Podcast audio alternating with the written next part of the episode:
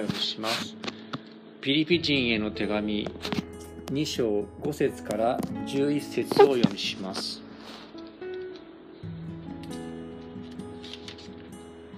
キリストイエスのうちにあるこの思いをあなた方の間でも抱きなさい。キリストは神の見姿であられるのに神としての在り方を捨てられないとは考えずご自分を虚しくしてしもべの姿をとり人間と同じようになられました。人としての姿を持って現れ自ら低くして死にまでそれも十字架の死にまで従われました。それゆえ神はこの肩を高く上げてすべての名に勝る名を与えられました。それはイエスの名によって天にあるもの地にあるもの地の下にあるもののすべてが膝をかがめすべての下がイエス・キリストは主ですと告白して父なる神に栄光を期するためです。失礼しました。以上です。今日はこのところから底辺から頂点へと題して御言葉を取り次ぎます。皆様おはようございます。早いものでもう10月も、えー、最後の日曜日になりました。先週はですねあと10週間で今年が終わるっていうあの大晦日っていうんですけどもあと9週間でですね、まあ、大晦日を迎えてしまうわけですから、まあ、そんな中ですけども、えー、ピリピの日章の今日はですね、えー、長く、えーと、読みましたが後半の9節から11節をもとに学びます。先週もお話しましたがこれはイエス様のことをまあ歌った賛美歌ではないかと言って今読んだところが一つのまとまりとして挙げられています。ん？一番最初の方見てれば大丈夫よ。そうそっから、はい、そうですそうです。はい。あとそれあの持って帰ってお家で読んでも大丈夫ですしお話聞いてこれ見てれば大体わかりますのでね。はい。でこの先週見た5節から8節においてパウロはピリピや今の教会に集う人々の態度や心構えの模範。あなた方はまあへりくだって互いに人を自分よりも優れたもの他の人の必要を大事にしなさいというその心構えの模範としてイエス様を紹介しました。神なのに地に下られたお方。そしてしもべになってそれだけではなくて十字架にかかられた。それは神様の愛の究極のお姿であった。そのイエス様は神が人となって地に下られて、まあ、身分を低くした。そしてもっと低くしてしもべ奴隷の態度で使わ、え使えられた。しかも後でも言いますが不名誉な十字架で死なれた。でこの従順の極みである十字架それはまた罪人である私たちへの愛の大きな証でもあったんですね。このようにイエス様はまさに天の頂から底辺へと下られたというそういう様子が先週の箇所では見て取れたわけです。しかしですね今日の視点は逆転するように神様はイエス様を最高の地位に置かれたそのことが今日のテーマです。そしてそこから私たちはイエス様の偉大さをですね、もう一度改めて知って、まあ私たちがですね、この世を生きる希望になったり、神を礼拝するこの動機になる。そんなことをですね、3つのことを通して学んでいきましょう。一番最初、お名から名誉へ、十字架から皇居という流れです。でこの9節を読める方は読んでみましょう。3。はい。それゆえ神はこの方を高く上げて全ての名に勝る名を与えられましたえそれゆえというのはイエス様のこの十字架までを受けてですがこの方イエス様を高く上げてというのはイエス様の復活と、まあ、昇天天に昇られたそのことを指しています。でそして復活のイエス様は天の座につけられたと今言われておられますけどもこれを難しい言葉ですが皇居高く上げられるそうキリスト教の専門用語で言うんです。だからキリストの皇居という言葉をぜひ覚えてください。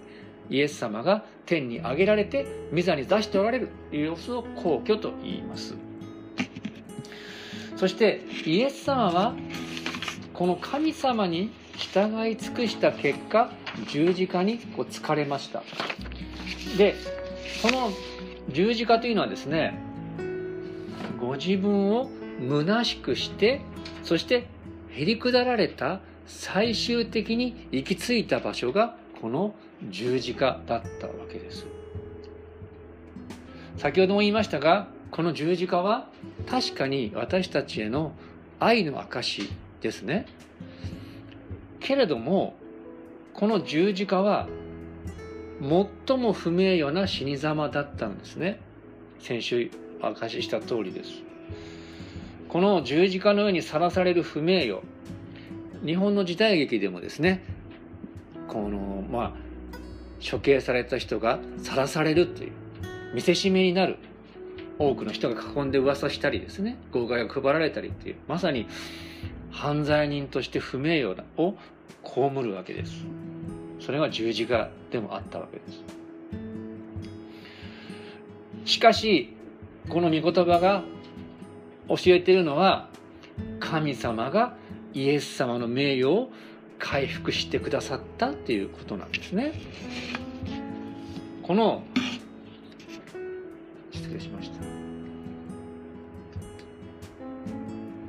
全ての名に勝る名を与えたっていうのがそのイエス様がですね高く上げられて何勝る名は全ての何勝る名を与えられたっていうのがこの名誉の回復を表してるわけです。で皆さんこのね名誉お名そして名誉挽回いずれの言葉にも名前という漢字が使われていますよね。で名は体を表すと言われていますけれどもある辞書では名前「名」っていう言葉を調べたらこういうふうに定義されているんです。名前とはですね名とはですねそのものの特徴などをそのまま表すものとして付けられるものそして何かの理由で世間に知られているものを「名」という言葉で指すんです。だからイエス様は犯罪人という名を不名誉なこの理由で世間に十字架の上で知らされてしまったっていうわけですね。しかし全ての名に勝る名を与えられたというのはですねイエス様は神様によって最高の名誉を授けられた最高位に挙げられたということなのわけです。そのことをもう少し詳しく見ていきます。2番目。あざけりから恐れと敬意へ。すべてのものが膝をかがめる。ですね。じゃあ2章10節読める方読んでみましょう。3、はい。それはイエスの名によって天にあるもの、地にあるもの、地の下にあるもののすべてが膝をかがめるためです。この膝をかがめるとは相手の権威を認めてひざまずく行為ですね。で、しかしですね、皆さん、イエス様の受難を覚えていますか？イエス様を処刑した兵士たちは、イエス様をあざけって、イエス様に対してユダヤ人の王様万歳と言ってですね、からかって足の棒でイエス様の頭を叩いたり、そしてユダヤ人の万歳と言ってふざけてイエス様の前にこうひざまついたわけです。そうやって苦しむイエス様を一層恥ずかしめたわけですよね。そしてイエス様は十字架の上で息を引き取られました。けれども神様によってイエス様はよみがえらされてそして天に上げられて御座に疲れた。ということが今日書かれているわけですそしてさらにここで言っていることはですねやがて時が来れば全てのものがイエス様の絶対的権威の前にひざまざひざまずかざるを得ない日が来るんだということをここで言っているわけです。でここのですね10節の後半の天地地の下っていう言葉に関してこう説明しますけども天にあるものというのは神様の見つかいや悪魔を含む全ての霊的な存在を指すそうです。で地の上にあるものというのはまあイエス様が再臨した時でしょうか？その時が来た時に文字通り地の上に生きている全ての人たち。そしてこのパウロの言葉にはですねこういう含みもあるんです。パウロやフィリピンの人たちを含めクリスチャンを迫害している権威者たちその人たちも地の上のものとしてイエス様にひざまずかざるを得ない時が来るそして地の下にあるものとはまあイエス様が再臨される時でしょうかその時に死んで地の下に下った存在でさえもイエス様の前にこうひざまずかざるを得ないということを指すわけです。繰り返しになりますがその時はまだ訪れていません。でもその時にはイエス様を預かあざあざけっていた人々あるいはですねイエス様を神と認めなかった人々でさえもひざまずかざるを得ないほどはっきりとイエス様が神であられることそのイエス様の権威が表されるということです。でその時のことをま預言者イザヤはこのように、まあ、旧約聖書で述べているんですね。前にもあります。地の果てのすべてのものよ私を仰ぎ見て救われよ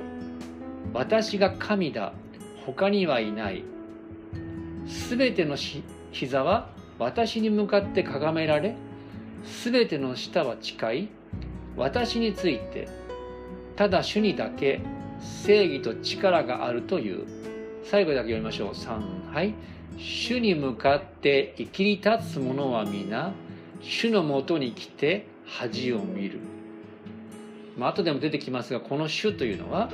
まあ、ヤハウェという誠の神様だけに使われる特別な種という言葉ですが実はパウロはそのことを今日の御言葉にもこう重ね合わせてやがてイエス様の前に全ての人が誠の神だということを認めてひざまずきまたある者はこう恥を見ると伝えているわけなんです。さあ最後そのような大逆転が起こるんですね。あざけって膝をかがめていた人たちがですね本当の恐れと敬意を持って膝をかがめる日が来るんだ最後キリストから父なる神様へ父なる神に栄光をっていうことなんですそしてその終わりの日2章11節でこう予告されています読んでみましょう3はいすべての舌がイエス・キリストは主ですと告白して父なる神に栄光を期するためです。ここではですね、ちょっと後でも出てきますが、難しく微妙なことが示唆されている、言われているわけです。まあ、ここで言ってることはですね、イエス様は先ほども言いましたね、この主にだけと言われてる。この誠の主、創造主に与えられるこの称賛がイエス様に与えられると2章11節でこう書かれているわけですがそのようにイエス様は主なる神としての権威をまあ皇居して授かったでもですねここで微妙なのはしかしたとえイエス様が主なる神であると告白されても全ての栄光は父なる神様に捧げられるということ。イエス様も神ご自身を通して父なる神に栄光を捧げているっていうことが述べられてるんです。だって冷静に読んでみてください。全ての舌が全ての舌が、まあ、これちょっと余談ですけどこれはこの時はこれは誠の神を信じているクリスチャンだろうって言われてるんですけど全ての舌がイエス・キリストは主です。誠の神ですと告白したら普通の流れだったらイエス・キリストに栄光が期せられるっていうのでしょ？なのに全ての人がイエス・キリストは主ですと告白して父なる神に栄光を期するって書いてあるんです。まあ、こういうね細かいところやっぱり聖書はね区別してるのを読んだ方がいいって言われてるんですけどどういうことかちょっと三位一体について少しだけ触れておきますよく私たちが教会で信じているのは父なる神様も神のもこう神の御子イエス様も誠の神であると信じていますよね。でイエス様ももちろん主なる神様であられますが父なる神様とイエス様を区別して信じることをパウロは何の違和感もなく受け入れているんです。その証拠に第一コリント8章6節にこういうふうにパウロ言ってるんですよ。ちょっと長いですけどゆっくり読んでみましょうか。考えながら。3はい。私たちには父なる唯一の神がおられるだけでこの神から全てのものは発しこの神に私たちは至るからです。また唯一の主なるイエス・キリストがおられるだけでこの主によって全てのものは存在しこの主によって私たちも存在するからです。こうやって父なる神と子なる神なるイエス様を区別してパウロ言ってる。で唯一の神父なる神その神様は全てのものの根源であり全てのものがそこに向かってまあ作られているって言ってるんです。でこのでも一方イエス様は唯一のさっき言った主なる神だ。だけどそのイエス・キリストが唯一の神でおられるだけだって言ってるんです。でこの主イエス様は何かというとやはりそのイエス様によって全てのものが存在しこの主によって私たちも存在するからですって言ってるんです。でまああのあえて言うとこういうところをカルトは指摘して三位一体なんてないでしょとかって言うんです。でもパウロはこれを何の矛盾なく唯一信教唯一信仰のパウロです。ユダヤ教から生まれからクリスチャン。これさらっと告白してるんですよ。じゃあ私たちどうするかというと実は私たちもそのような信仰に習うべきなんです。どういうかどういうことかというとその父と御子がどう区別されるのか一人の神でありながら父なる神と子なる神が存在するのはどういうことなのか。実はですねそれを突き詰めるのは限界のある私たちには不可能。なんです。ですからその限界をね受け入れるって言うんですああこれは私たち知り得ない。深遠な真理なんだ。パウロもそれを矛盾なく受け入れてそしてそれをさらっと告白してるんだ。ということを受け入れていく。でその上で私たちはパウロの信仰に倣って父なる神様子なる神様にこう信頼していくって言うんですね。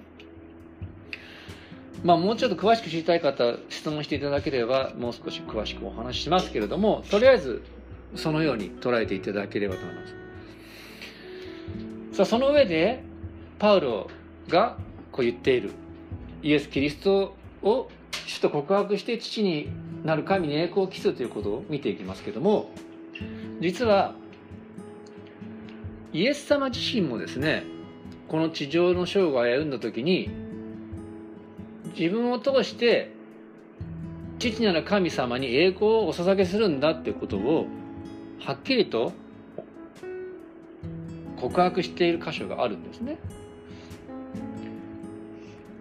例えばヨハネ8章54節。読んでみましょう。3はい。私がもし自分自身に栄光を期するなら私の栄光は虚しい。私に栄光を与える方は私の父です。もちろんイエス様にも栄光が与えられますけれどもイエス様自身は自分に栄光を期すことはしないって言ってるんです。でどういうことか。ヨハネ17章4節でイエス様こう言っています。3はい。私が行うようにとあなたが与えてくださった技を成し遂げて私は地上であなたの栄光を表しました。ちょっと4枚説明すればよかったんですがこれはイエス様が地上で父なる神様にお祈りしている中での言葉です。イエス様のこの地上の生涯での一つの使命というか目指したことはこの地上で他でもない父なる神様の栄光を表すことだったというんです。このようにイエス様の地上の生涯は父なる神様の栄光を表すためだったイエス様ご自身がこう教えているわけです。ですからそのようなイエス様自身が語られた言葉を元にしてもですねこのパウロが言う全ての舌がイエス・キリスト全ての舌がイエス・キリストは主ですと告白して父なる神に栄光を期するということがこう起こり得るということなんですね。ではじゃあどうさらに考えていけばよいのでしょうか。